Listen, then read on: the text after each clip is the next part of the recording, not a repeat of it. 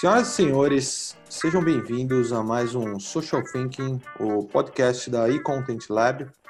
E aqui a gente fala sobre marketing de conteúdo e os seus desdobramentos, que são cada vez mais ricos para as marcas. Uh, o objetivo, meu objetivo aqui com o podcast é, é promover uma reflexão e aprendizado, tanto para você que está escutando quanto para o lado de cá. A gente tem sempre um especialista aí, alguém que faz diferença no seu universo, no seu mundo, para abordar temas diferentes. E o que eu costumo falar é que se você sair desse episódio com reflexões, com ideias novas, enfim, com algum tipo de aprendizado, já é um golaço para a gente, porque é assim que eu saio, particularmente em todas as gravações. Em todas essas trocas, esses bate-papos, eu acabo aprendendo. Eu acho que a gente vive em estado beta hoje em dia, nesse mundo doidão. Não tem como a gente achar que sabe tudo, porque amanhã as coisas, a regra do, do jogo muda. E então a gente tem que estar sempre ligado. Mas vamos ao que interessa. Hoje eu tô com ele que é um monstro do universo do e-commerce e da experiência do cliente, uh, Rodrigo Marucho. Seja muito bem-vindo, muito obrigado aí por aceitar o convite. Pode... Fala, Vini, obrigado aí, cara. Valeu pelo convite. Uh, Rodrigo, o Marucho, né? O Rodrigo não, né? O Rodrigo é triste. O Rodrigo, Marucho... minha mãe me chama, né? é, exatamente.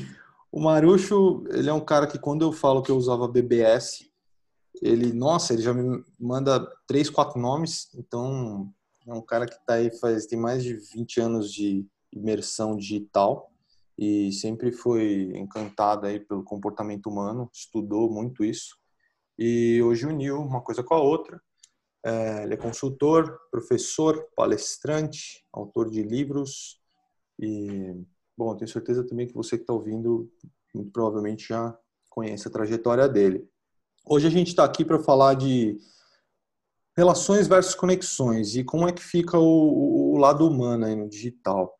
É, a gente está numa. mais interessante aqui, esse é o primeiro episódio que a gente está gravando totalmente remoto. Geralmente a gente faz as gravações é, presencialmente, mas devido ao atual momento maluco, onde inevitavelmente a gente tem que mergulhar mais ainda de cabeça no digital, né, por conta do, do corona.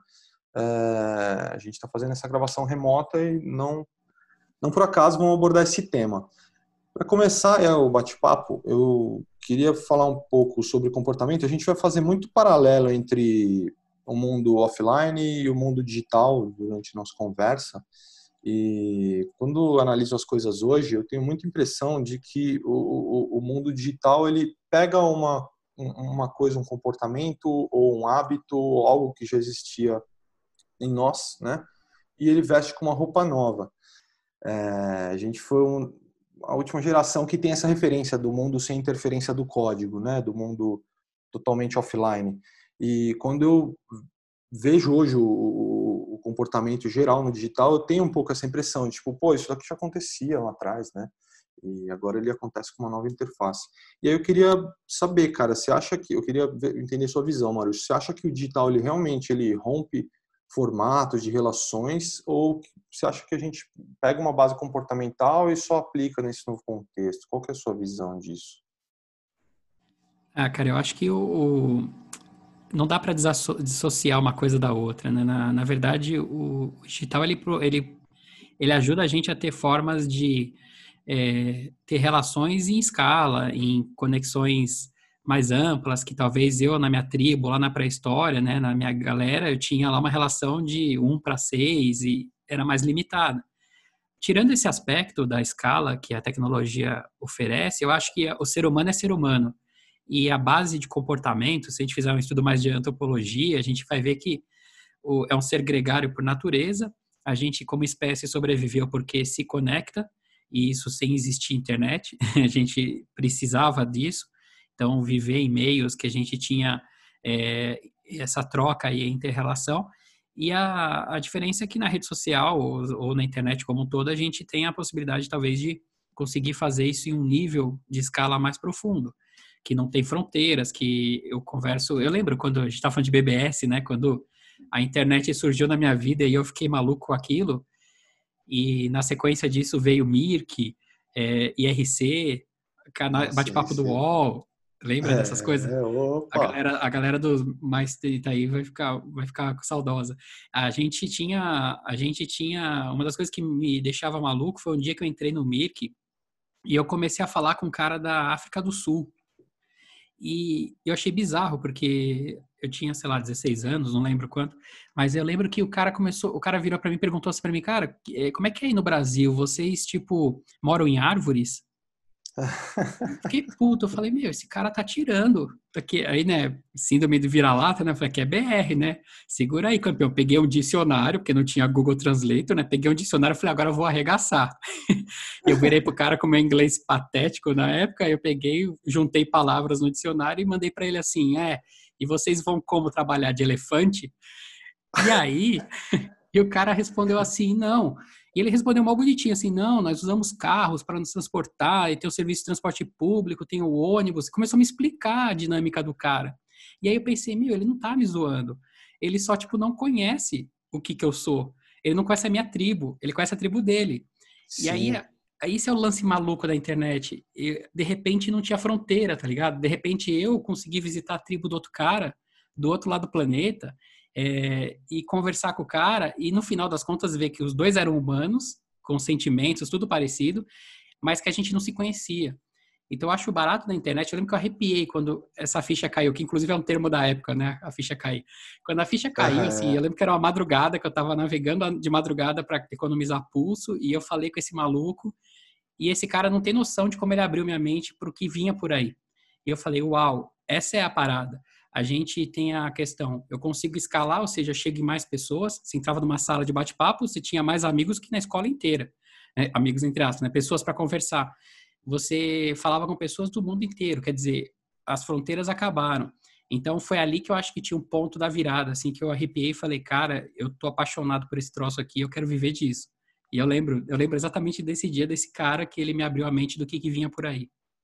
Pô, sensacional, cara. E você falou um negócio aí da que você navegava de madrugada, né, cara? Quem nunca nessa época aí teve uma crise gravíssima em casa quando chegou a conta telefônica, né? Que, cara, era um negócio alucinante, que ele, vamos conectar na BBS, cara. A gente conectava lá em casa na BCSP, não sei se você lembra dessa. Vamos, na, vamos conectar na BBS, aí vinha aquele barulhinho bem tranquilo do modem e tome conta telefônica na orelha, né? Uma coisa muito doida. É, você falou outra coisa muito interessante, que é do aumento exponencial, né? É, aí eu já puxo até um outro, um outro lance que eu queria abordar. A gente, antes do, do, do, do digital, dessa imersão, a gente já tinha essa coisa de, pô, eu tô aqui, eu tô num almoço com a minha família, eu vou me comportar do jeito que eu sou, mas eu vou me comportar dentro do, das regras, dentro da, da, da, da, linguagem ali daquela comunidade. Aí, não, agora eu estou no trabalho, eu vou me, vou me, comportar de uma outra forma, eu estou com meus amigos do futebol. Isso daí já existia antes, mas justamente quando a gente mergulha no, no digital, é, onde você tem um, um, aumento absurdo de canais que você vai se relacionar com as pessoas, ah, então eu estou me relacionando aqui no Instagram, eu me relaciono de um jeito. Ah, eu tô indo aqui pro WhatsApp. No WhatsApp, bom, não precisa nem falar do Instagram, né? Eu posso falar só do WhatsApp, porque no WhatsApp tem o grupo do trabalho, tem o grupo do cliente, tem o grupo da família. É, eu já saí da maioria. Tem o grupo, tem o grupo do futebol, tem o grupo, enfim. E aí, em cada grupo ali ou cada plataforma que você tá, você projeta uma personalidade que se adequa àquele ambiente. E muitas vezes a gente acaba projetando uma personalidade ah, puta, cara, eu vou falar agora do Instagram. Eu vi uma fase ali, eu vivi o Instagram de uma forma muito alucinante e eu ficava muito tempo ali e aí você começa a entender como é que funciona aquilo ali e aquilo ali tá dando certo. A partir daquele momento você começa a projetar aquela aquela persona com mais intensidade e, e aí eu queria te fazer uma outra pergunta. Você acha que esse excesso dessas projeções e estímulos, você acha que ele afeta de fato a personalidade de uma pessoa? Você enxerga um risco até da gente se perder no meio desse processo, perder a nossa autenticidade? Eu acho que a, a, tem umas cascas de banana aí, né, que a gente se expôs nesse processo da, da, da principalmente das redes sociais. Uma coisa que eu vejo assim, a gente é, muita gente fala assim, ah, a gente usa veste várias máscaras, né, em cada ambiente, cada. Eu gosto mais da ideia de papéis. A gente tem papéis que são necessários, que a gente precisa utilizar determinado, em determinado contexto, né, ou cenário que a gente está inserido. Então, é, eu, enquanto líder, com a minha equipe, eu tenho um papel. Então, eu tenho uma abordagem, um comportamento específico para direcionar aquilo. Eu, com o grupo de família, tenho um outro papel. Eu, com a minha família dentro de casa, outro papel, e assim por diante. Eu gosto da ideia dos papéis. Eu não acho que isso é, é, significa que a pessoa tem duas caras ou que ela é falsa. O problema é quando os papéis são antagônicos. Quando eu sou de um jeito e eu sou totalmente diferente no outro. Ou seja, eu aplico certos valores num jeito e no outro eu tenho outros valores aí sim, aí tá dando algum, algum tipo de ruído. E aí eu tenho problemas de personalidade profundas, é, que eu preciso revisitar. O que acontece é que, independente de rede social ou não, a gente volta sempre para isso. A, a, a, rede social só potencializa o que já é base do ser humano. É natural nosso ser assim é, e, e, viver ah, máscaras ou papéis, independente de a gente ter essa ferramenta e essa possibilidade hoje. Então, o que as pessoas trouxeram para dentro do online é o que já acontecia no offline, naturalmente, no, no meu ponto de vista. Óbvio que aí fica mais exposto, porque uh, o que acontece é você usava os seus papéis para aquele público restrito e aquele público tinha acesso a esse papel. E, tipo assim, a galera do meu colégio me conhecia, eu no colégio.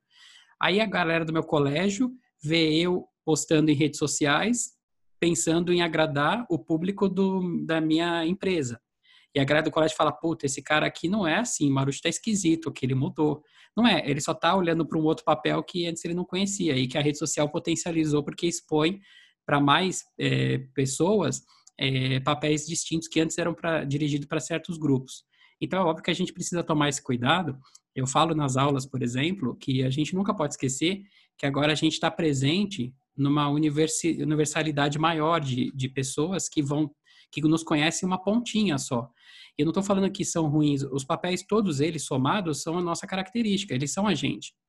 Não significa porque eu estou aplicando um papel que eu, eu estou sendo falso. Não, ele é uma parte da minha verdade, uma parte da minha personalidade. A questão é tomar esse cuidado de tentar achar um caminho, dependendo do público que eu quero abordar e impactar, achar um caminho que conecta esses papéis o mais próximo possível, para não parecer berrante e, e dar a impressão que eu estou sendo uma fake news, que eu estou fingindo ser um, uma personalidade que eu não sou. Que eu acho que aí está um ponto de refinamento que muitas vezes as pessoas não percebem. Por exemplo, eu em rede social, eu tendo a ser muito neutro. Eu tenho certos posicionamentos políticos ou posicionamentos, é, é, é, sei lá, qualquer crença, religião, esporte, qualquer coisa do tipo que eu sei que pode polarizar ou polemizar, é, eu procuro tangibilizar isso para papéis mesmo. Eu deixo para grupos que são secretos ou perfil que não é compartilhado, é, onde eu posso ter essa abordagem. Agora, no, no perfil público, por exemplo, eu já sei que eu estou transitando e eu tenho que achar um caminho do meio para não ter essa, esse ruído. Esse é um ponto.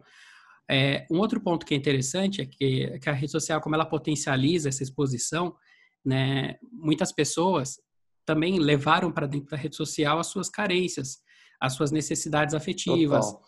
E, e, isso também criou um ruído muito grande, porque a, a pessoa se viu, em algum momento, é, refém da, da, daquela ferramenta.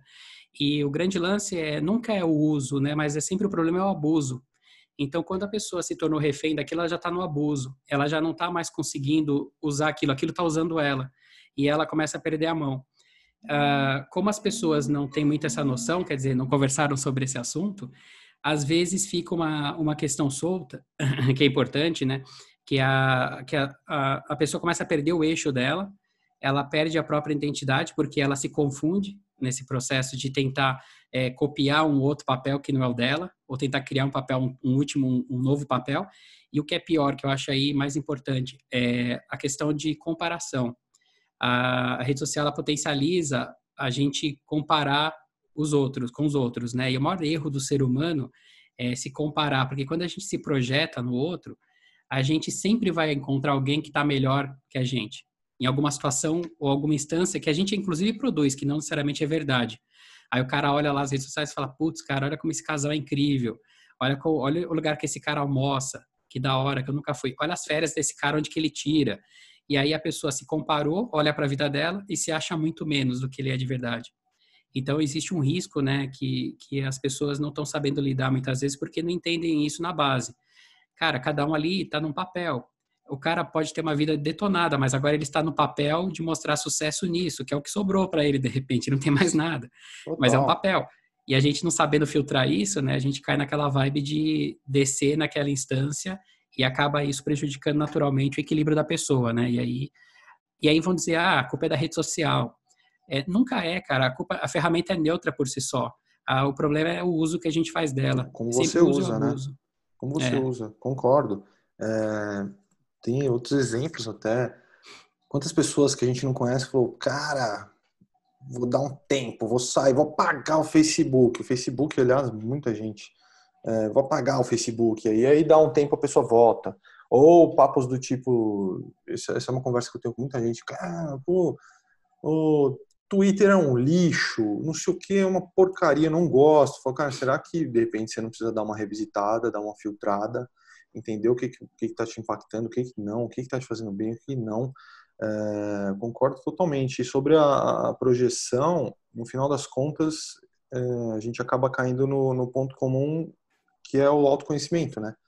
É, você se conhecer para entender até onde que você pode abrir essas é, vou falar essas concessões, mas não são concessões, né? Até onde você pode adaptar a sua linguagem ou adaptar a maneira como você se comporta sem deixar de, você, de ser você mesmo, né?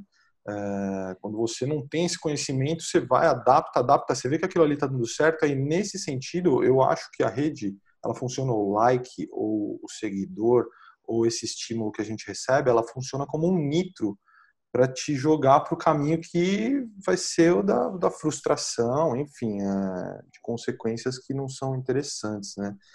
É, acho que Pensado estrategicamente, disso, né, né? Não, e é, isso é pensado, né? Isso que é importante. A gente trabalha com o mercado digital, a gente tem que saber com que a gente está lidando. Tem uhum. neurocientistas trabalhando nessas empresas. E os caras sabem como atacar a área de recompensa do cérebro, sabem como trabalhar para você viciar no uso, ah, eu estava fazendo, estava lendo um estudo sobre aquele, o balãozinho da notificação. Aquilo gera uma necessidade no seu cérebro que você precisa ir lá e observar o que, que é aquilo. Você não consegue dormir se é tem droga, um né, balãozinho né, cara? vermelho. É igual droga. É, e aí isso é de propósito, isso é feito para você precisar fazer. E, e essa questão do like é uma, é uma coisa muito bem embolada, porque ela trabalha na área de recompensa do cérebro. Uhum. E é, é, similar à área onde a gente tem da, do vício, né, da droga. Então ele dá uma, uma sensação de prazer de curto prazo, só que é de curto prazo. Então a pessoa fica viciada nos likes porque ela tá com problemas antes. A culpa não é da rede social. Ela precisaria fazer uma terapia, precisaria se conhecer melhor, precisaria tratar algumas questões porque ela derivou para dentro da rede social essa carência. É. Eu, você, todo mundo já passou por isso. Eu já, eu já, já tive a tentação de deletar um post porque não deu muito like. É, total, total. E não é muito senhora. louco isso? Nossa eu já tive a, a, eu já tive a felicidade em contrapartida quando bombou de like, porque alimentou, sabe, essa área de recompensa. Só que eu tipo, eu tô ligado o que, que tá acontecendo no meu cérebro na hora. É, eu estudo essa parada, então eu falei assim, olha como isso é louco, cara. Isso funciona até quando você é consciente. E se eu tiver no dia meio mais ou menos, que eu tô desequilibrado, eu tô mais sensível. Então não é nunca renegar as coisas, você nunca falar mal do negócio, porque se você renega, se você luta contra, é porque você não conseguiu resolver aquilo. Total. Porque o negócio é neutro. Então, o que eu gosto de fazer é assim, cara, se eu tô sabendo que eu não tô bem equilibrado, que eu tô muito carente de like, eu dou uma segurada e nesse dia eu não posto. Ou eu peço para alguém postar para mim. Porque eu falo, cara, na dúvida não ultrapasse, né? Eu tô sob perigo hoje. Então, eu vou cuidar de mim, vou tratar, daí depois eu volto. Faça um detox, é, né, que a galera chama. É uma, é uma coisa meio aflitiva, né, cara? Esse, esse exemplo que você deu do, do deletar um post por causa de like, cara, é um negócio muito. É tipo assim, ó, eu falei, ninguém. Vou, vou, vou agora vou voltar para offline. Eu falei, ninguém me, me corroborou, né? Ninguém me validou. Me aplaudiu eu, ou não ouviu. Eu vou desfalar, né? É um negócio é. muito doido. Ctrl Z. E o que é, é Ctrl Z nessa fala aqui. E o, que eu comentei do, do vício, na verdade, era o like. Esse outro ponto que você comentou do, da notificação, é um motor de ansiedade absurdo, né? É, tem algumas coisas que eu assim, obviamente, tudo que a gente vai falando de, de redes sociais, a gente trabalha no digital, a gente acaba aplicando no dia a dia, acaba aplicando com o cliente, gente, eu, eu, acabo aplicando aqui dentro da e-content, é, mas esse negócio da, da ansiedade, vou dar um exemplo do, do, celular, eu bloqueei basicamente todas as o balãozinho de notificação de aplicativo, eu não deixo mais nenhum, nenhum, nenhum. É, e eu bloqueei todas as notificações da minha tela bloqueada, e ainda assim tem algumas ações de, de marcas que chegam na tela bloqueada que mandam por notificação push. Aí a gente entra numa outra discussão que é até qual, qual é o ponto, qual é o limite, né, cara? Porque eu realmente eu tento uh, pensar em caminhos para conseguir deixar o celular às vezes de canto. Então, pô, eu tô jantando, eu não quero ficar olhando o celular sabe? Ah, eu saí para jantar com a minha esposa. Eu não quero que o celular fique, se ficar pingando notificação na minha tela, ele vai ficar me, me, me puxando atenção. Isso é um, um motor de ansiedade absurdo. É, mas aí a parte do like em si é uma coisa que provoca sensações primatas, né, cara? O negócio te derruba porque você não recebeu curtidas ali. E aí você começa a entrar numa espiral, né? Daqui a pouco, você, quando você vai ver, na realidade, você está vivendo ali pro celular você está vivendo para as redes sociais e você não está presenciando o, o, o, mundo offline, né? Ah, o lance do, do, da rede em si, das conexões, ela me puxa tanto de como as pessoas vão usar a plataforma, me puxa uma outra, um, um outro papo, cara, que é assim, o que eu falo quando eu recebo um, um feedback desse tipo, porra, é, o Facebook é uma porcaria, tal, o Twitter é uma porcaria, e eu geralmente comento, falo, cara, será que você não está seguindo muita coisa? Será que você não está seguindo os perfis errados? Será que não tem coisa que está te fazendo mal e você não está percebendo? E aí eu entro no, outro papo que eu queria bater com você, sobre a bolha, né? A gente, no meio desse processo, a gente descobriu que dá para dar o unfollow, que dá para silenciar, e, e, as plataformas, elas vão entregando novos, novos, novos features aí diariamente. Então, hoje você pode silenciar sem dar um follow no Instagram da vida ou no Twitter, no Facebook, você pode deixar cancelar a assinatura da pessoa e você não vê mais o que que a o que, que a pessoa posta. E aí a gente entra naquela história da bolha, né? Pô, a galera tá se fechando e essa é uma conversa bem que divide assim corações, porque tem muita gente que é crítica isso, fala, cara, a gente está perdendo a capacidade de de lidar com o contraditório e aí a gente está se fechando na bolha onde a gente é, só encontra os iguais, né? Eu queria perguntar o que, que você acha, cara? Você enxerga, enxerga a bolha como algo ruim ou, ou não? Cara, eu acho que a, a, a bolha é, é nosso porto seguro. É onde a gente precisa ancorar para recuperar da dificuldade que é viver, principalmente quando você vira adulto, e que você tem que tomar decisões, você não sabe qual caminho que você tem que ir, ah, o ser humano precisa da tal da zona de conforto e o nome é muito propício porque é de conforto. Eu acho muito engraçado. Eu tava vendo um dia desses um stand-up, o cara falando assim, mano, não devia chamar zona de conforto porque os coaches vão e falam que você tem que sair dela. Mas, pô, você batalhou pra, pra chegar lá, porque ela é de conforto, ela é confortável. Ele faz uma brincadeira com isso, mas é verdade, porque a, a gente vai buscar a, onde a gente tenha esse ninho, né, esse refúgio, porque é muito difícil viver ser adulto não é brinquedo, então a gente tem que tomar decisões, Total. a gente não conhece, a gente está tateando no escuro e isso gera uma insegurança natural e a gente vai sempre tender a voltar para junto dos nossos, para junto daquela, daquele caminho conhecido. É, por exemplo, o preconceito, por mais babaca que ele seja, principalmente quando é uma coisa que a gente sabe que não, não cabe no mundo, não faz sentido algum, é, ele cumpre o papel que ele faz com que a pessoa tenha uma base estruturada de, de pensamento que é um chão então muita gente fala assim, não, vamos, vamos tirar esse cara dessa bolha, vamos remover o preconceito dele. Às vezes você está matando essa pessoa. Inclusive pode levar ela para o suicídio, porque a pessoa não pode não ter uma base.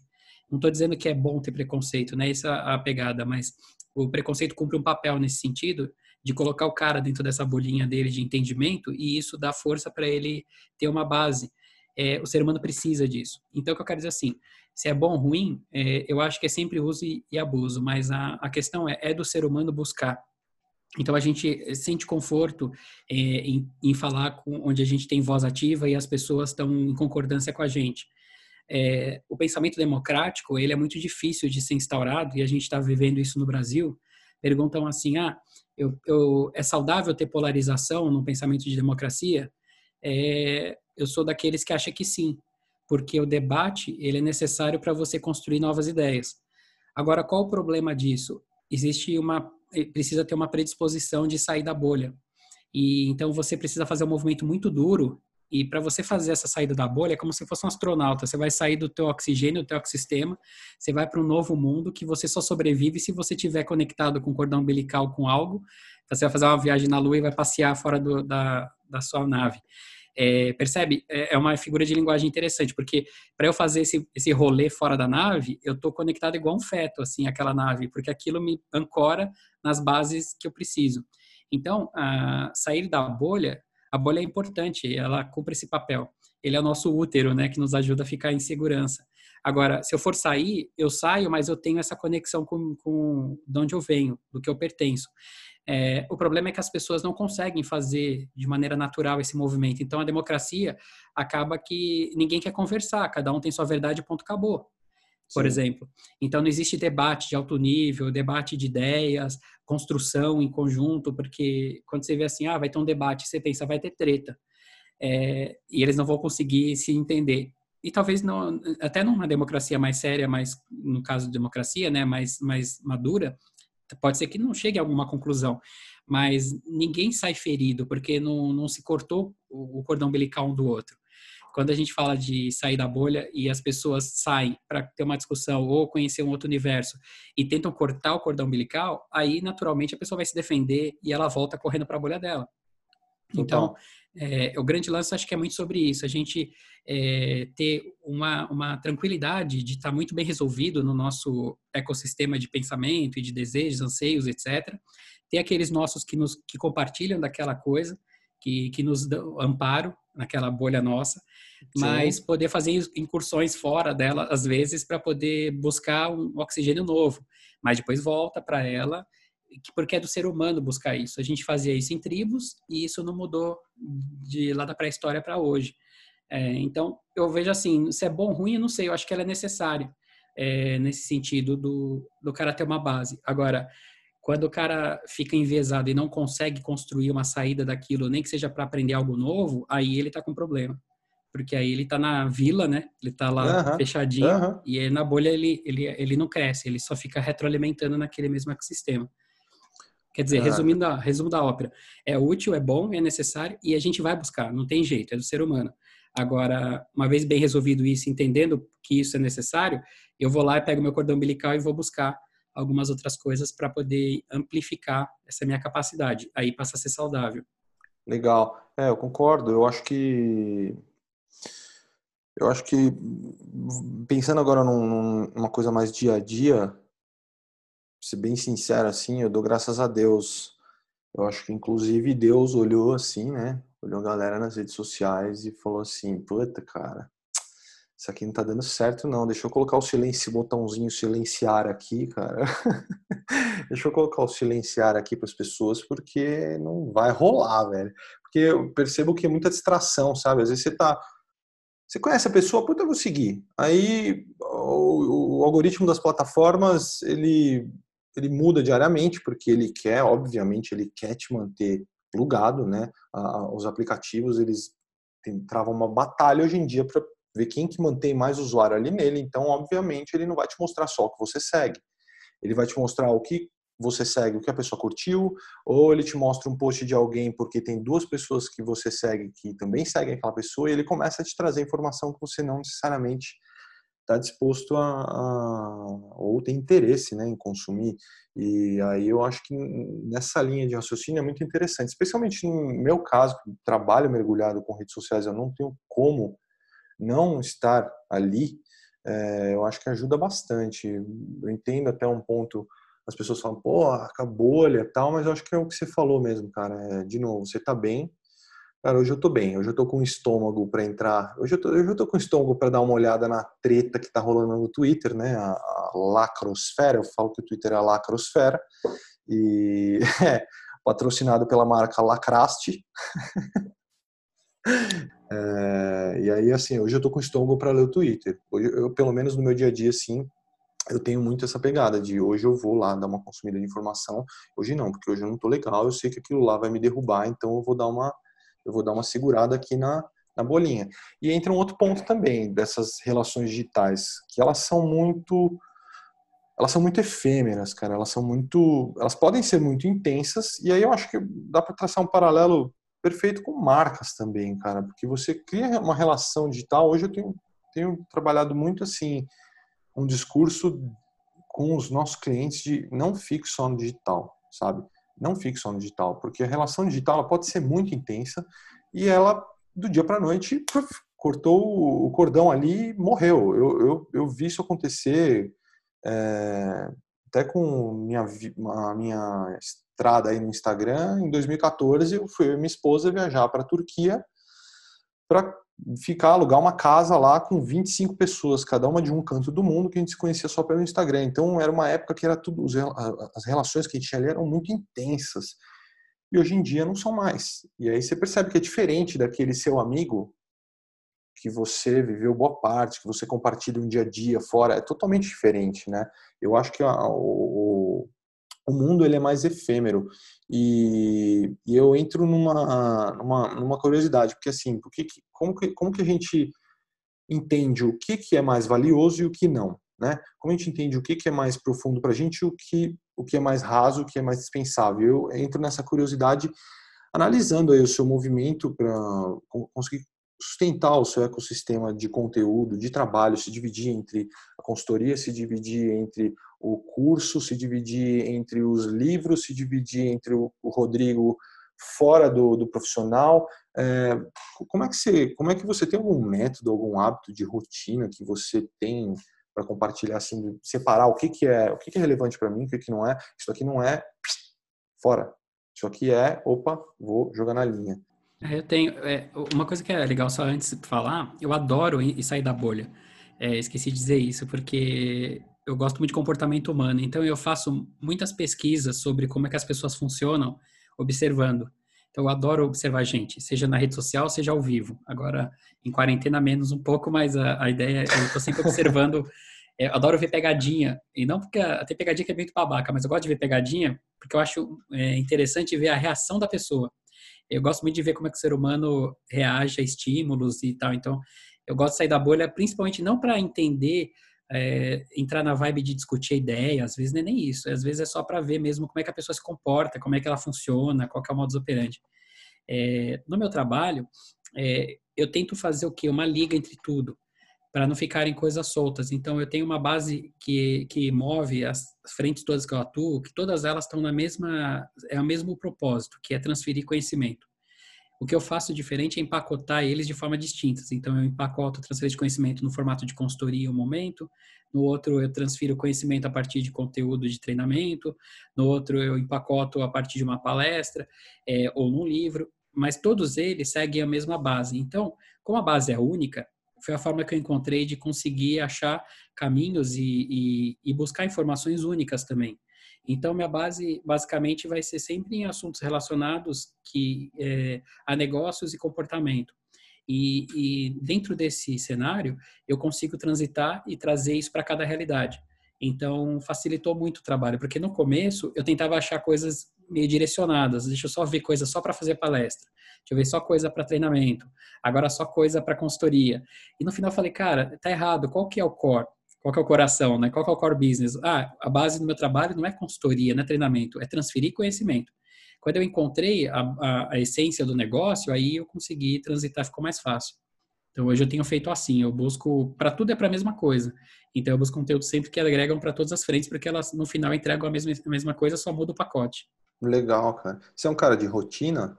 Tipo, vamos falar agora do momento, vamos falar do momento covidiano, é, onde a gente está mais online, né? A gente tem consumido mais conteúdo, a gente está mais com o celularzinho na mão ali, inevitavelmente. É, você tem algum, algum, tipo, você é um cara mais de rotina, de ter um processo, cara, quando eu acordo eu gosto de fazer isso e toco, como é que funciona o seu dia a dia? Nunca fui, cara. É, eu sempre fui um cara que, que entendia a palavra disciplina com o pior viés possível. Eu achava que disciplina era um bagulho que tolhia o seu, a sua possibilidade criativa, a sua capacidade de improviso, de ter ideias. Eu sempre fui contrário a qualquer coisa que vinha com começava uma frase com você tem que. Então, cara, é, eu dei muito trabalho para minha família. Até meus 30 anos, eu era, tipo, muito revoltado com tudo, porque eu não tinha entendimento. Eu ouvi aquela música do, do, do Renato Russo, que ele, há tempos, que no final ele falava disciplina e liberdade, compaixão e fortaleza. Uhum. Aquele final me intrigava, porque eu falei, como assim disciplina e liberdade, cara? Porque para mim disciplina é prisão. Aí a gente vem a maturidade, os cabelos se vão e a gente começa a aprender a tomar pancada da vida, a gente começa a aprender umas paradas. E aí eu percebi que tinha um negócio muito interessante nessa história. Uh, a rotina, eu sempre tive, mesmo no caos.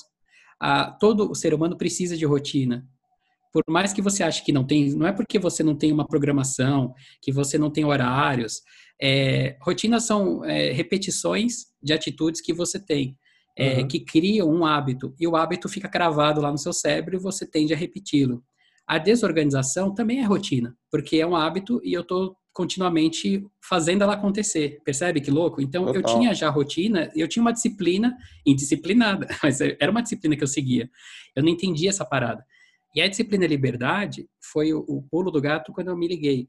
Que sim, é, ter uma rotina que tem uma base de organização, mínima que seja, naturalmente me fez ter uma produtividade maior. Ou seja, é, eu tinha uma rentabilidade da minha hora. Então eu tinha que ter um esforço naquele dia. Trabalhando com algumas rotinas organizadas, eu percebi que a disciplina me libertava porque eu fazia mais com menos. Eu fazia mais entregas com menos tempo de trabalho dedicado e aí me sobrava tempo para poder ser sem rotina ou com a minha rotina de maluco.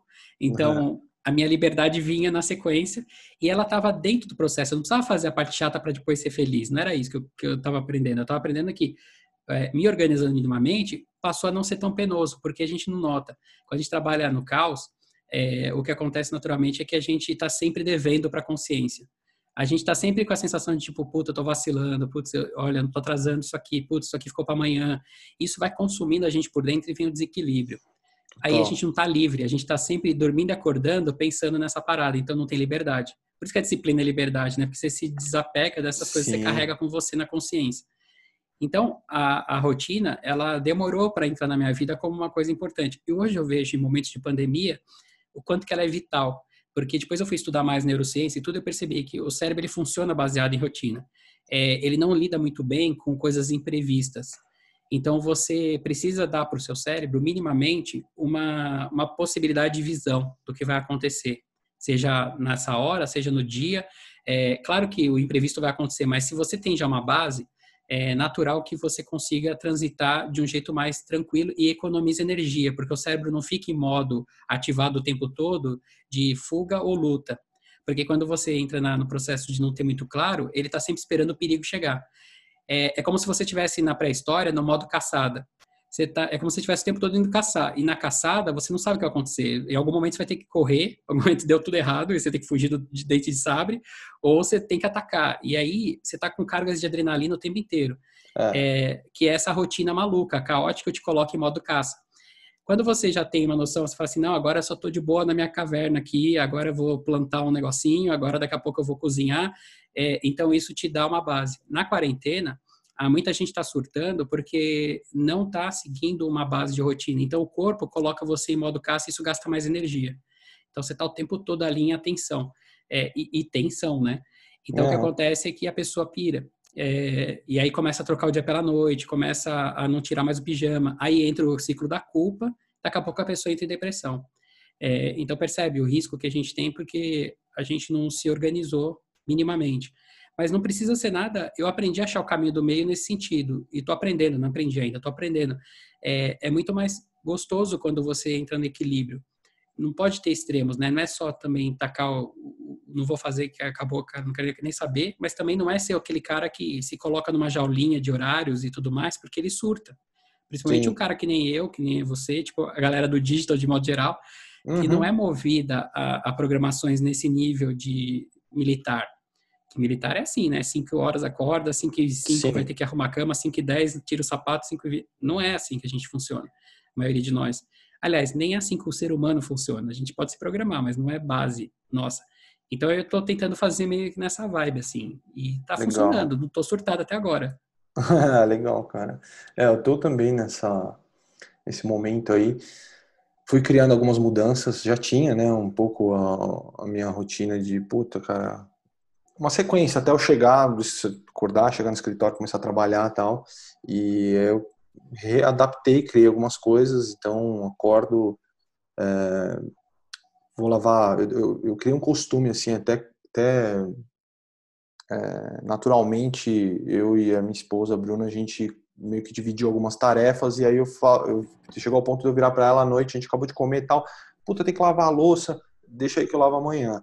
Eu criei ali, eu acordo, tomo umas vitaminas, não sei o que, vou, boto fone de ouvido.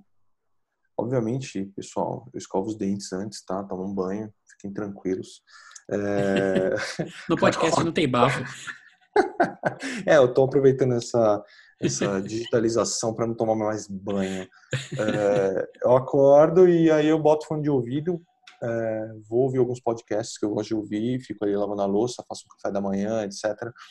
E isso me ajudou pra caramba, é, muito mesmo. E aí a escola do meu filho saiu de férias e entrou homeschooling. E aí deu uma bagunçadinha. Mas assim, a gente já está readaptando essa, essa brincadeira aí. Eu concordo com você que uh, criar esses, esses processos aí, eles dão uma base para a gente, né? até para a gente criar né, na realidade, para a gente ter tranquilidade, porque eu entendo o que você comentou, é, tem aquela coisa do ócio criativo que ah, não, você não pode ter muita rotina, senão você não consegue criar. E na realidade, eu acho que é bem nessa. Você cria processos de rotina para ter tempo de cabeça livre para conseguir criar. É, caso contrário, no caos é realmente é, muito difícil. Às vezes você pode ter um insight ali de um momento caótico, tal, mas se isso daí virar um dia a dia, mais provável que derrube a gente, né? Acho, é... Acho que a base que a gente está falando no final, cara, é, é, é, um estado de consciência mais pacificado, assim, mais de boas. Se a gente consegue encontrar, é, e a rotina ajuda nisso, né, a encontrar esse caminho do meio, não o caminho dos extremos, mas que a gente acha um ponto aí em comum que, que dá essa base, mesmo durante o trabalho, no meio da correria, vem criatividade. Porque quando você está bem, você cria. Você Sim. pode criar sob efeito de desespero e pânico, que é, mas geralmente são criações mais fuga, né? É mais, é mais tipo fujam para as colinas. Ou você pode criar quando você está em paz e numa boa. E não precisa não estar fazendo nada para criar. Eu, eu acho que esse conceito ele tem muito sobre a sua mente tem que estar tranquila, porque aí não importa onde você estiver, vem o insight. É, então é no meio da correria, mas como você está organizado e você está saudável, tua cabeça está mais legal, aí as coisas elas surgem, porque aí você está com o radar ativado e teu cérebro está podendo produzir. Porque ele não está em modo caça, né? Se ele está no modo caça, ferrou, porque ele tem outras coisas para focar. Então ele não vai te ajudar a pensar a não ser coisas do tipo fuja ou lute. É. É, então acho que esse que é o grande lance. Não precisaria não estar fazendo nada. O problema é que as pessoas sempre associaram fazer alguma coisa, principalmente trabalhar, com tipo um perrengue do caramba, que a pessoa tá lá se matando. Eu costumo é, é, é, óbvio que você tem foco ali, você está colocado ali, seu cérebro está naquilo. Mas se você tiver mais bem resolvido, mais tranquilo, durante o processo, cansei de acontecer isso comigo. Eu estou escrevendo um livro, vem um insight de um negócio da consultoria, eu paro tudo falo, pô, deixa eu anotar isso aqui. Mas eu estava focadíssimo ali trabalhando, só que eu estava tranquilo, estava em paz. Então, as coisas meio que vão se encaixando. É, mas eu acho que a base é essa, tá ligado? É é tá bem tranquilo, bem resolvido, que é o que a gente tem obrigação de aprender. Eu digo obrigação não porque todo mundo é obrigado a, mas é que a gente está sendo intimado a aprender. A gente antes tinha escolha, agora a gente não, meio que não tem muita. É, tipo, meu, esse é o cenário, essa é a realidade e tire proveito. É, então, a, é a oportunidade que a gente tem na mão aí de achar esse caminho. É até o lance de, de encontrar oportunidades, né? Que nessas grandes crises elas pipocam aos montes e se a gente não tiver antenado, se a gente não tiver bem, quem você mesmo falou, eu acho que a gente não consegue entender onde é que está acontecendo a oportunidade, né? Porque você está nesse, eu gostei desse termo aí do modo caça, você está meio cego, né, cara? Você está olhando aqui a um metro no chão e você não consegue levantar a cabeça e olhar lá para o horizonte e, e ter uma, uma visão um pouco mais 360.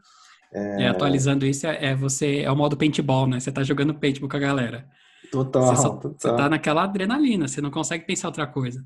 É difícil, cara. Chega até o ponto tão absurdo de que quando você. Porque assim, é inevitável também, não é que. Eu pelo menos entendo que a gente não é linear, né, cara? Então tem fases que você tem que parar, olhar e falar assim: opa, peraí, peraí que tá rolando um caos um pouquinho maior do que deve rolar aqui, deixa eu dar uma puxada. E nesses momentos chega o absurdo de eu parar e perceber e falar assim, cara, eu não estou encaminhando memes. Tem alguma coisa é. errada. Tem alguma coisa fala errada. Isso, né? Cadê o meme da semana, pelo menos? É, pô, se eu tô encaminhando zoeira, não tá valendo a pena. Deixa eu parar e entender o que que tá. Eu uso o meme, assim, a brincadeira como um, um, um termômetro, cara. Se eu não tô recebendo memes, encaminhando memes, eu falo, puta, talvez aquela pessoa esteja num momento meio difícil. Tô levando a vida muito a sério. Total. É, e aí, pensando nessa, nessa relação, é, eu acho que assim, quando a gente estabelece processos muito definidos, a gente elimina algumas necessidades de decisão. Então, eu já tenho uma rotininha ali, todo dia eu vou fazer daquele jeito, eu não preciso decidir o que, que eu vou fazer agora. Aí eu entro num outro ponto aí que, que eu acho até, de, de certa forma, um pouco, pouco polêmico, assim, de, de uma análise da tecnologia, que é o algoritmo, ele ele, ele ajuda a gente a otimizar alguns processos, ao mesmo tempo ele toma algumas decisões por nós, né? Eu dar um exemplo besta, assim, é, que aconteceu no carnaval desse ano, tem N exemplos aí, mas é um negócio que foi bem é marcante, assim. Eu fui viajar, a gente foi viajar para o interior de Minas, e sempre que a gente, gente pegar um pouco de sossego no carnaval e sempre que a gente vai sair eu dou uma olhada antes que quais são as rotas que dá para fazer, que dá para ir de carro e tal. E eu vi que dava para ir para onde para Gonçalves, para a gente ia pela pela Fernão Dias. E eu cresci indo pra, viajando pela Fernão ali e faz muito tempo que eu não ia. E eu falei, puta, cara, que legal. Tô, quero dirigir pela Fernão Dias. Quero tinha uma relação afetiva ali, quero ir pela Fernão Dias. Legal.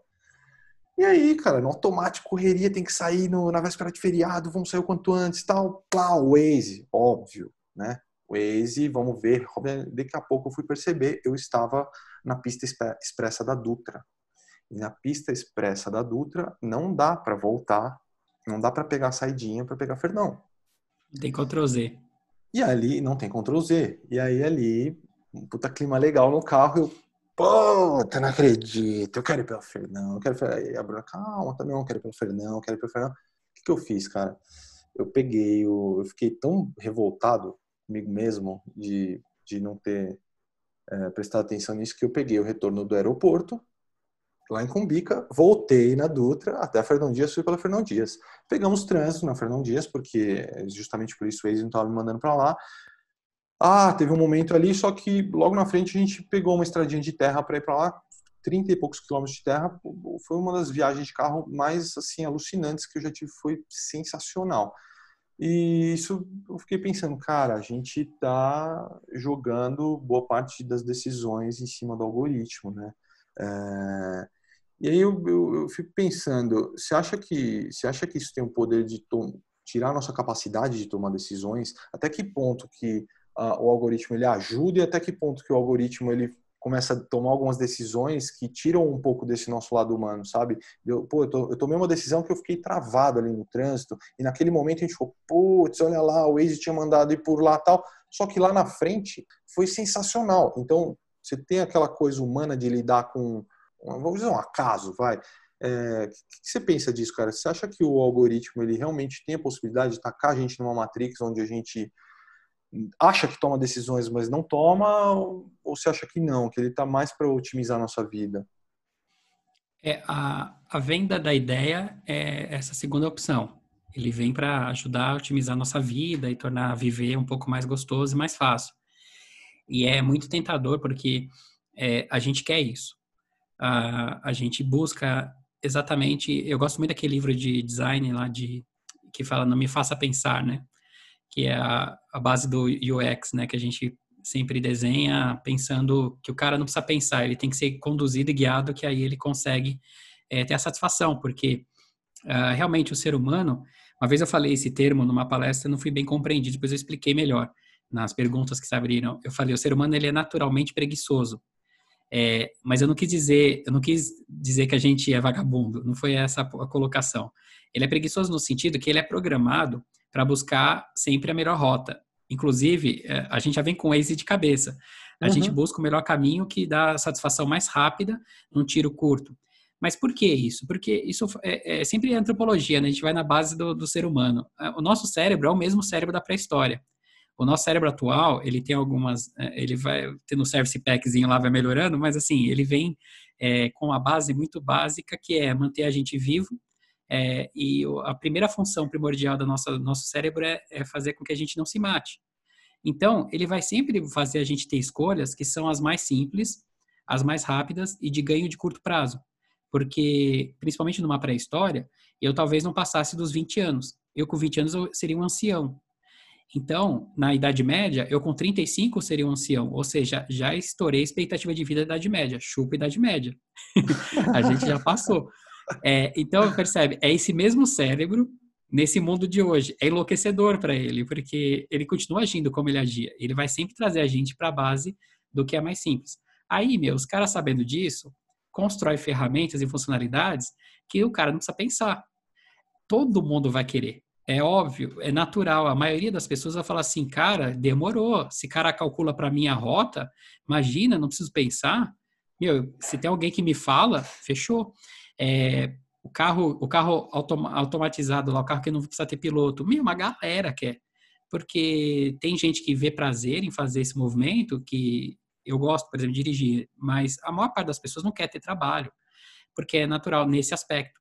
Então, para muita gente, é, algumas soluções que estão vindo, eu não acho que elas vão tirar a capacidade da pessoa de conseguir escolher, porque isso é do ser humano. É, a capacidade de inteligência, de tomar de decisão. Agora, elas são tão refinadas e tão bem colocadas para cada pessoa que elas vão naturalmente não ter restrição. Aí a gente pode entrar na vibe assim de falar, putz, é, que eu, eu acho que é, é, é uma, um ponto de atenção importante. É, é as pessoas terem preguiça, aí sim a preguiça, de pensarem, porque elas vão aceitar isso enlatado, mas não tem ruído, porque vem do jeitinho que ela precisa, é encaixadinho na necessidade dela. Então, é, é muito tentador. E parece uma coisa meio maluca, alguém que está lutando contra isso, porque você fala, cara, tá, tá gostoso, esses caras, você quer ir caçar? Tem iFood, mano, para com isso, eu não preciso mais ser para caçar. É, então eu quero a solução mais fácil. Tanto é que a gente eh, trabalha muito com varejo. No varejo usa-se muito o termo frictionless, que é redução de atrito, redução de fricção.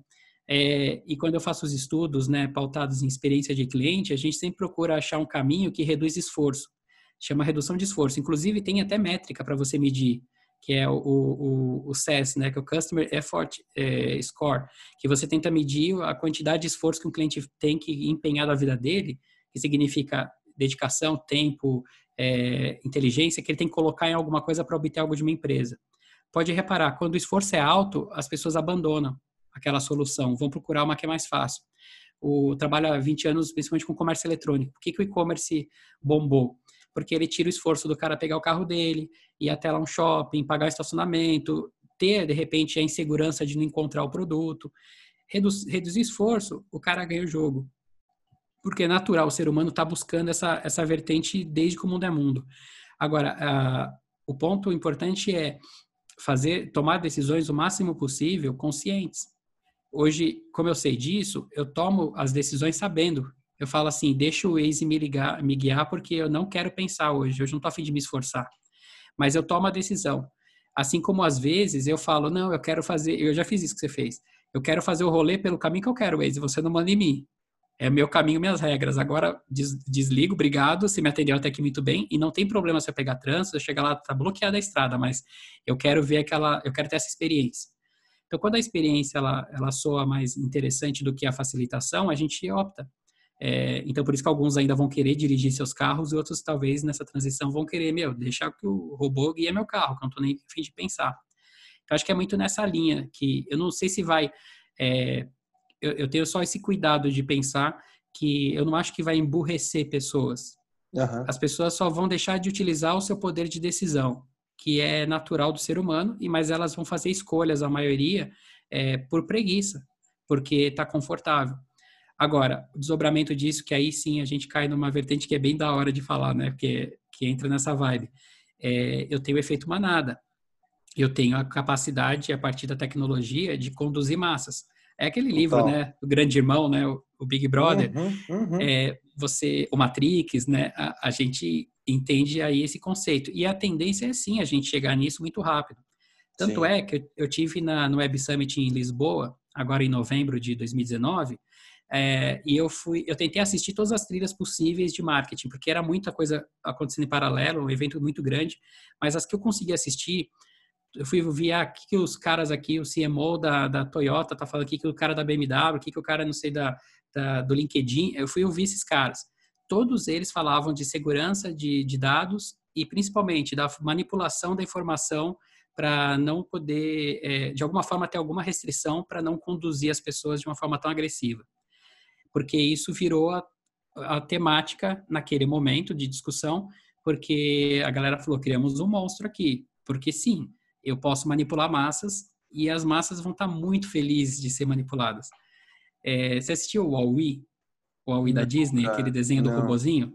Se a Sei galera, qual é, mas não assisti. A galera que tá ouvindo, acho que, que é interessante, é, é, se não assistiu, é legal assistir. O Wall-E, ele faz uma, uma análise, ele mostra a Terra pós é, catástrofe total climática, a gente destruiu o, o, planeta. Aí tem um robozinhos que cumprem funções e o Aui é um robozinho que ele fica recolhendo escombros, então ele é programado para isso, ele vive de energia solar, então ele nunca acaba. E aí o ser humano que sobreviveu, eles vão para uma nave e eles vivem na órbita da Terra, eles não estão mais no planeta. E eles vivem numa nave. E nessa nave, é muito interessante a leitura que os caras fizeram, porque tem muito a ver sobre isso. A galera fica só em cadeiras, uma cadeira tecnológica flutuando, ele está conectado em cabos ali e ele tem telinhas, cada um tem a sua telinha e ele está naquele microcosmo dele. E aí eles passam o dia tomando milkshake, são tudo gordinhos, sabe? É um monte de uhum. gordinho dentro da cadeirinha, porque não faz exercício físico, não faz nada. E eles não têm mais nada, porque eles destruíram tudo. E aí o, desenho ele tenta levar a gente como é que seria o resgate disso, porque a gente brincou de tecnologia nesse nível mais elevado, a gente perdeu a essência, a base, e aí a, a, parte emocionante do filme é quando eles conseguem procriar uma plantinha, porque não tinha mais planta. E aí conseguiram fazer uma mudinha. Então, é uma puta filme legal, disso que a gente está conversando. Cara. E ele faz esse paralelo, que a gente foi tanto pela facilidade e tava todo mundo feliz. Você vê aquele monte de gordinho cor-de-rosa, assim, sabe? Pelancudo, assim, deitadinho nas suas caminhas, nas suas maquinhas. Era um sofazinho confortável, deitadinho. E era isso, os caras viviam naquilo, naquela realidade paralela. E estavam felizes da vida, porque aquilo gerou facilitação. Só que os donos da nave eram muito ligeiros, eles não ficavam nas cadeirinhas. Eles que coordenavam todo o processo. É, esse conceito volta e meia aparece né, em filme de ficção, né? É, uhum. É, mas é muito sobre isso. Eu acho que esse é o extremo, né? De novo, todo extremo ele gera algum problema, né? Sim, sim, mas, sim. E tá, o gatilho é esse. A gente vai buscar é, a redução de atrito redução de esforço. E os caras sabendo disso podem usar para o mal ou para o bem. Esse é o grande ponto. É, eu acho que legal, cara. Bacana. E penso que, de repente, a gente já está vivendo esse momento, sabe? É, de resgate mesmo, assim, analisando até o, nosso dia a dia aqui, no sentido de comunicação, de marcas, assim, é, eu acho que essa loucura toda de, de, de código, de mudança de digital, de etc., ela acaba voltando um pouco mais esse olhar para o automático, voltando um pouco, de alguma maneira, esse olhar mais para o curto prazo e sinto que já é um momento que a gente precisa ter um resgate de algumas coisas. Essa história do, do Waze, porque é um negócio que às vezes é até meio assustador, quando você, ainda voltando no, lance do Waze, quando você percebe que você não lembra totalmente alguns caminhos que você fazia antes, sabe?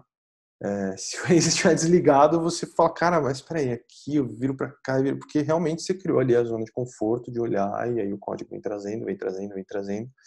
E é, acho que existe realmente essa zona de risco por excesso, né, cara? Tem, mas aí qual que é o ponto? Se você precisar, se for uma questão de sobrevivência, você rapidinho arruma um jeito de chegar. Você Sim. vai quebrar a cara, talvez você erre o caminho, mas você vai chegar de alguma forma. Você vai parar para perguntar. A, o grande lance é esse. Eu acho que a gente não perde a nossa competência de achar soluções. O que a gente faz é uma escolha de não optar por essa, por esse caminho. A gente deixa escolherem para a gente porque é gostoso e, é, e, a gente busca essa zona de conforto natural. É, mas é, é, esse é o ponto. A gente vai ter mais dificuldade, mas consegue. Porque a gente só chegou aqui como humanidade porque a gente consegue fazer isso. A Sim. gente tem essa capacidade. Se acontecer, vamos supor, de dar uma pane no sistema, entra numa terceira guerra mundial eletrônica, e a gente não tem mais acesso a dados, não tem mais acesso ao smartphone, precisa viver de novo, como era antigamente, é, a gente vai, vai ter choro e ranger de dentes, a gente vai ficar muito bravo. A gente vai fazer birra, a gente vai reclamar, igual está acontecendo agora na pandemia, é, que as pessoas estão ficando muito revoltadas porque não podem sair, fazer o que faziam. É, é, é, é uma criança que está frustrada e ela se joga no chão e fica reclamando. Até uma hora que ela vê que não adiantou nada reclamar, ela levanta e começa a agir. Então Total. vai acontecer a mesma coisa. Se a gente perder as facilidades todas, a gente vai ficar bravo, vai reclamar, vai ficar chorão, vai fazer birra, bico, jogar no chão não vai mudar nada? Levanta e começa a fazer a fogueira de novo, começa de novo Se a construir adapta, né, casa. Né? É, cara, é, é, óbvio, e com aquela saudade gostosa de uma coisa que a gente já experimentou, o paraíso perdido, né, que ficou lá no passado. Eu quero voltar para esse paraíso. Então eu vou ter que trabalhar, fazer todo o caminho de novo, só que agora mais maduro, agora mais equilibrado. É, eu acho que o grande lance, assim, a grande sacada para a gente adquirir sabedoria está muito sobre isso. É saber lidar com e lidar com sem é, se permitir, às vezes, explorar esses dois universos da, da possibilidade. É, eu, eu me deixo levar muitas vezes porque eu gosto também, como qualquer ser humano, da facilidade. Então eu falo assim, tá bom, ex, me conduz aí. Mas eu posso ter a escolha e às vezes exercitar isso para não perder essa essa coisa mais roots de, de, de, de, que eu tenho competência e capacidade. Mas eu sei que ela só fica guardada, ela não, não se perde. Eu não acho que a gente esquece. É, porque é nosso, é nosso gatilho natural de sobrevivência. Sim, sim, sim, concordo. É, a, o paralelo é interessante. Eu, puxando aqui até pro, pro um olhar para o futuro, assim, pro final, pro, caminhando para o final do nosso episódio, é, uma das coisas que, aliás, que ainda não tinha falado, para quem está ouvindo aí, o Marucho tem um treinamento, o Magia da Excelência, é, baseado muito aí na experiência dele em cima do case da Disney. E uma coisa que depois que eu participei do, do, seu treinamento, que eu saí pensando, assim, uma das reflexões que eu saí pensando, é como as novas lideranças, o papel delas é, de não simplesmente olhar para um lado técnico, né? É de manter também as pessoas conectadas justamente com o que elas são, né? Porque eu acho que quando você se desconecta do que você é, você fica mais vulnerável a esse tipo de, vamos falar, de risco. É... Como você enxerga esse cenário para o futuro, cara? Vamos falar que a gente vai, obviamente, agora, especialmente com essa pandemia, a gente está dando um pisando um pouquinho mais no acelerador no, no, no, sentido de mergulhar mais profundamente no digital ainda. É, como que você enxerga o, o, papel de um líder nesse mundo que vai ser cada vez mais conectado, cada vez mais complexo, cada vez mais automatizado, é, já olhando para um líder dentro de uma empresa? É, é, já há um tempo, antes até da, da, da gente viver essa, essa pandemia e, a, e a, um novo normal que vai se desdobrar naturalmente, né, que vai acontecendo, ah, já existia uma, uma linha de pensamento que ia muito para a questão de que as competências do futuro elas estão muito muito em cima das é, competências emocionais, da capacidade de se conhecer, de equilibrar os seus pensamentos, as suas atitudes, inteligência emocional, essas coisas todas. Uh, o que eu vi, que eu aprendi na, na, Disney, acima de tudo, foi que eles tinham, é, até hoje, a presença de um líder incrível, que é o Walt Disney, que era um cara que tinha uma liderança natural. Ele não estudou, talvez até onde eu sei, em livros sobre liderança, mas ele tinha esse aspecto muito bem desenvolvido. É, e ele tem uma frase, inclusive, que ele fala que das coisas todas que ele fez na vida, o Walt Disney fez coisa pra caramba. Ele fala que a principal que ele fez foi conseguir colocar todo mundo que trabalhava com ele olhando para uma mesma direção. E é um papel fundamental de um líder, é ter a capacidade de alinhar é, ou de sintonizar, né, todas as vertentes de pensamento dentro de uma equipe ou dentro de uma empresa e liderar ela, ou seja, direcionar ela para uma mesma, mesma, para uma mesma visão. Quando a gente consegue fazer essa amarração, a gente está sendo um líder incrível, porque a gente está conseguindo mostrar um caminho e as pessoas estão é, se direcionando também. Num relacionamento, quando cada um olha para um lado, o relacionamento está a ponto de, de acabar, porque falta esse direcionamento estratégico. Então, num relacionamento, por exemplo, num casal, alguém precisa liderar esse processo, precisa falar, não, peraí, vamos relembrar porque a gente se juntou, por que, que a gente faz o que a gente faz, porque a rotina tomou conta e a gente perdeu a essência, vamos voltar para o objetivo, qual é o propósito? Ah, esse aqui. Pô, voltamos de novo para a mesma direção. com as diferenças, com tudo, como qualquer time tem nas empresas, mas essa capacidade de levar esse, afunilar essa visão é fundamental. No momento que a gente vive hoje, é, passa a ser naturalmente uma competência muito importante e é uma vantagem. A gente está sendo é, meio que provocado ou, ou meio que é, solicitado a desenvolver esses soft skills comportamentais, que são mais importantes até do que as questões só técnicas, porque tudo aquilo que você é, pensa, que você é, é, sente, é muito difícil de uma máquina fazer. Agora, tudo aquilo que você faz, uma máquina pode fazer, em breve. Então, é muito importante pensar sobre, inclusive, liderar. Em breve. em breve, já está acontecendo. É, de novo, no Web Summit agora, eu assisti uma palestra e que o cara falou que na Price, uma das maiores consultorias do mundo, a 100% dos caras já tem um robô assistente, que é o personal robot, que nada mais é do que um consultor que está em machine learning aprendendo a trabalhar como o cara trabalha. Ah. E talvez o que vai acontecer daqui a pouco, grande parte, assim, 80% do trabalho do cara vai ser feito pelo robô, porque o robô está aprendendo. E quando a gente fala robô, não é um robozinho de pé aqui sentado ou, ou sentado do lado dele e falando, ó, oh, mostra aí o que, que você faz. É, é, é, software, é sistema vendo, mapeando tudo que o cara faz. É, aprendendo a fazer sozinho uma planilha, aprendendo sozinho a salvar na, na, pasta certa, fazendo tudo por ele. Então, o que vai ficar é a agucidade do cara, a capacidade dele de alinhar pontos e de direcionar, a capacidade dele de amarrar numa reunião, por exemplo, pegar todas as pontas soltas e colocar tudo junto, liderar. É, no final das contas, essas questões de comportamento, conseguir mapear o que o outro sente, é, perceber o outro, ter empatia, sabe essas coisas que pareciam autoajuda, que pareciam bobinhas, ah, ela vem esses caras com esse papo de coach, é, que a gente banalizou, uhum. é o que vai nos salvar agora, nesse novo momento, essa virada que vem. É, então, eu recomendo, e, e, sempre falo isso nas minhas aulas, estudem comportamento humano, é, estudem neurociência, porque hoje está acessível, não é aquela ciência de astronauta é, ela está palatável. A gente consegue hoje entender de um jeito muito artesanal, assim, é, algumas questões profundas. É, essa busca hoje é essencial. E eu vou te falar, cara, eu me apaixonei por esse assunto, porque quanto mais eu aprendo, mais eu vejo. Tanto é que uma das, dos presentes que a pandemia me deu foi que eu percebi que além de tudo que eu já faço, que ainda está dentro da minha missão de entregar conhecimento, eu vou virar terapeuta. Não é muito louco? Ah, que legal, cara. Eu tô contando oh. em primeira mão aqui no nosso oh. podcast. Eu vou, eu vou trabalhar essa questão. É, eu estou ainda vendo qual caminho, como vai ser feito, mas eu acho que eu posso também, de novo, vou entregar conteúdo, vou ajudar pessoas. Eu continuo a minha missão. Então, palestrante, terapeuta, é, tudo isso junto, escritor Porra, muito... e blá blá blá. Percebe? É, porque essa, esse assunto, ele vai, vai muita gente precisar de ajuda nesse assunto. Precisa se conhecer, precisa se reorganizar.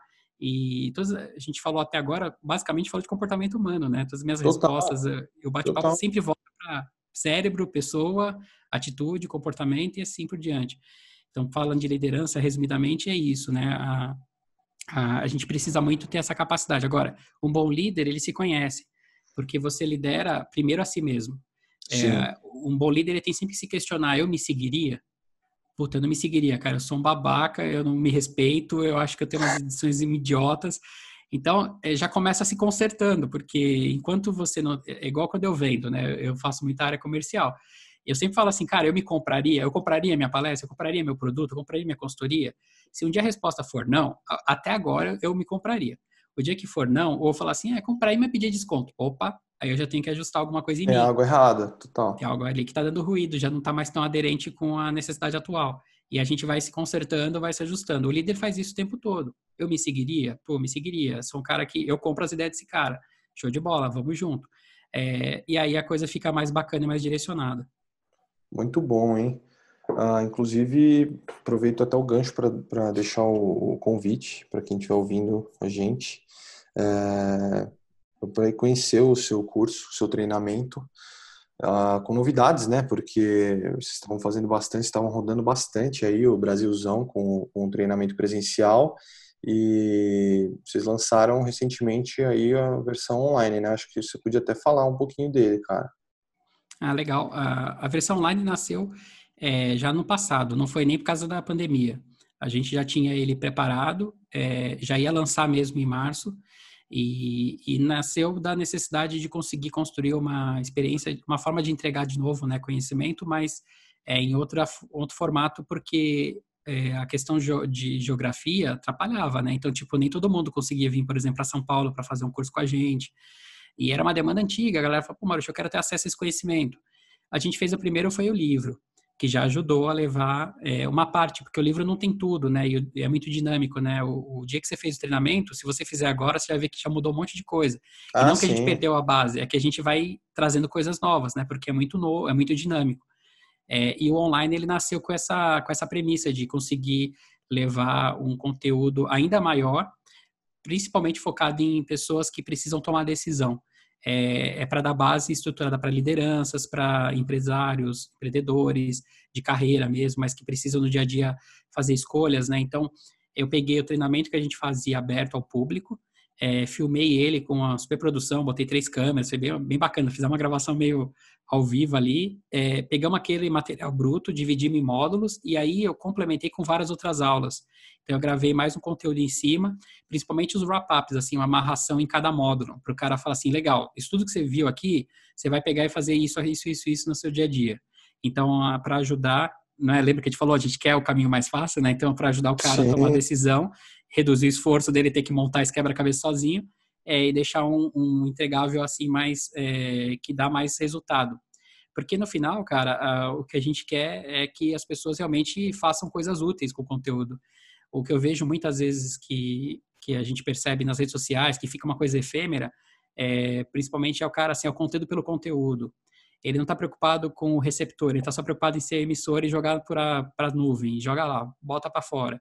É, eu aprendi isso muito cedo quando eu estava dando aula, quando eu comecei minha carreira de professor, eu percebi que não era sobre mim, era sobre o conteúdo e sobre o aprendizado. E mudou todo o meu conceito, cara. É, a gente tem que estar preocupado que se o aluno ele consegue fazer alguma coisa de útil com aquilo.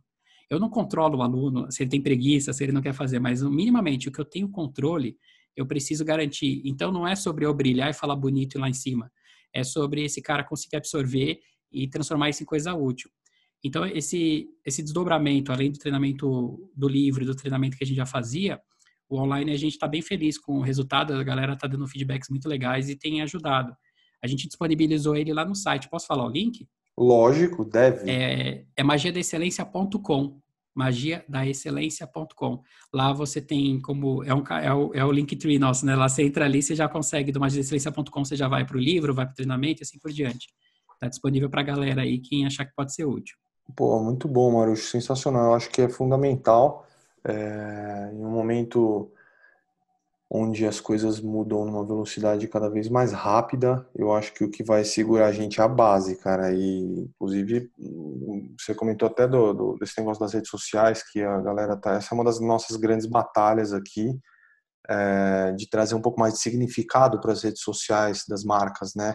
Não ficar aquela coisa de puta, cara, eu tenho que estar aqui nas redes sociais, eu tenho que postar porque as pessoas têm que me ver, têm que lembrar de mim e tal. Não, mas qual que é o significado que você vai? Essa é uma das, dos nossos grandes desafios aqui, porque eu acho que hoje as pessoas acabam confundindo. À medida que os canais digitais eles abrem muita oportunidade, essa oportunidade ela pode ser um risco, né, cara? Então, acho fundamental, cara. Acho que quem está ouvindo aí vai, vai na fé que conteúdo de alta qualidade.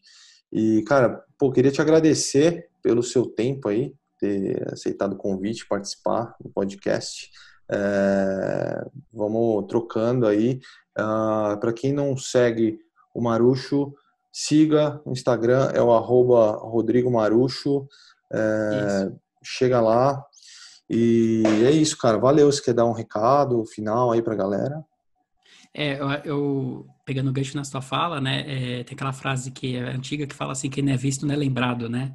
Uhum. Nas redes sociais, isso também vale muito. Mas eu gosto de complementar pensando assim: quem não é visto não é lembrado, mas eu quero ser lembrado como. Exato. E aí diz tudo sobre como eu vou conduzir esse processo. É, às vezes eu quero ser lembrado, inclusive com saudade, porque eu não tô nesse momento tão presente, daqui a pouco eu volto, mas deixou aquele gostinho da cadê o Marucho, que ele não sumiu uma semana. É, dentro de uma programação natural de conteúdo, é, a gente tenta ser lembrado é mais do jeito mais bacana possível. Então, eu acho que é um adendo aí dentro do que você está posicionando, né, que eu acho que ajuda. Mas, cara, no geral, assim, muito obrigado, foi muito legal fazer parte disso. É, baita projeto que você está tocando, eu acho que tem é, muita utilidade. É, e importante é isso, né? A gente está dentro da missão, né? De contribuir e distribuir o nosso tempo a favor de fazer as vidas melhores, começando pela nossa, porque eu tenho certeza que foi riquíssimo. Se ninguém ouviu o podcast, a gente já se divertiu e Total. cresceu nesse, nessa troca. E Total. nada que a gente fez diferente do que a gente já faz no dia a dia, né? Porque os caras talvez não saibam, mas a gente tem essas conversas o tempo todo, né? Total. Então a gente só resolveu gravar dessa vez. A gente tem um projeto aí, cara, que tá em gaveta, que é criar uma empresa de memes. Eu tô abrindo Exatamente. Público, Exatamente. É, isso em breve deve começar a acontecer aí, cara.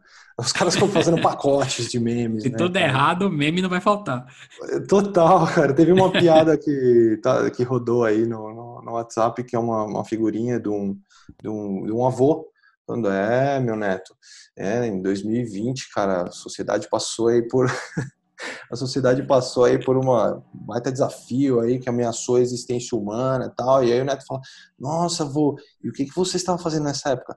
É, eu costumava mandar memes para os meus amigos. eu salvou várias vidas, cara, porque às vezes, o pior é que a gente tá brincando, mas às vezes eu sou salvo pelo meme, cara. Às vezes Total. eu tô entrando nessa vibe, tô perdendo o controle, tô ficando muito doido, e aí vem aquele meme assim mais certeiro, assim, que eu, eu dou aquela respirada e saio daquela vibe. Eu falo, puta, é mesmo, voltando. E é a gente isso. reconecta, sem dúvida. É isso. Total. Então valeu, cara. Valeu. Vamos que vamos. Segue o jogo. Brigadão. Tamo junto. Obrigado, tamo junto. Obrigado a quem ouviu a gente até aqui. Um abração para todo mundo e a gente está disponível para ser útil. Valeu. Valeu.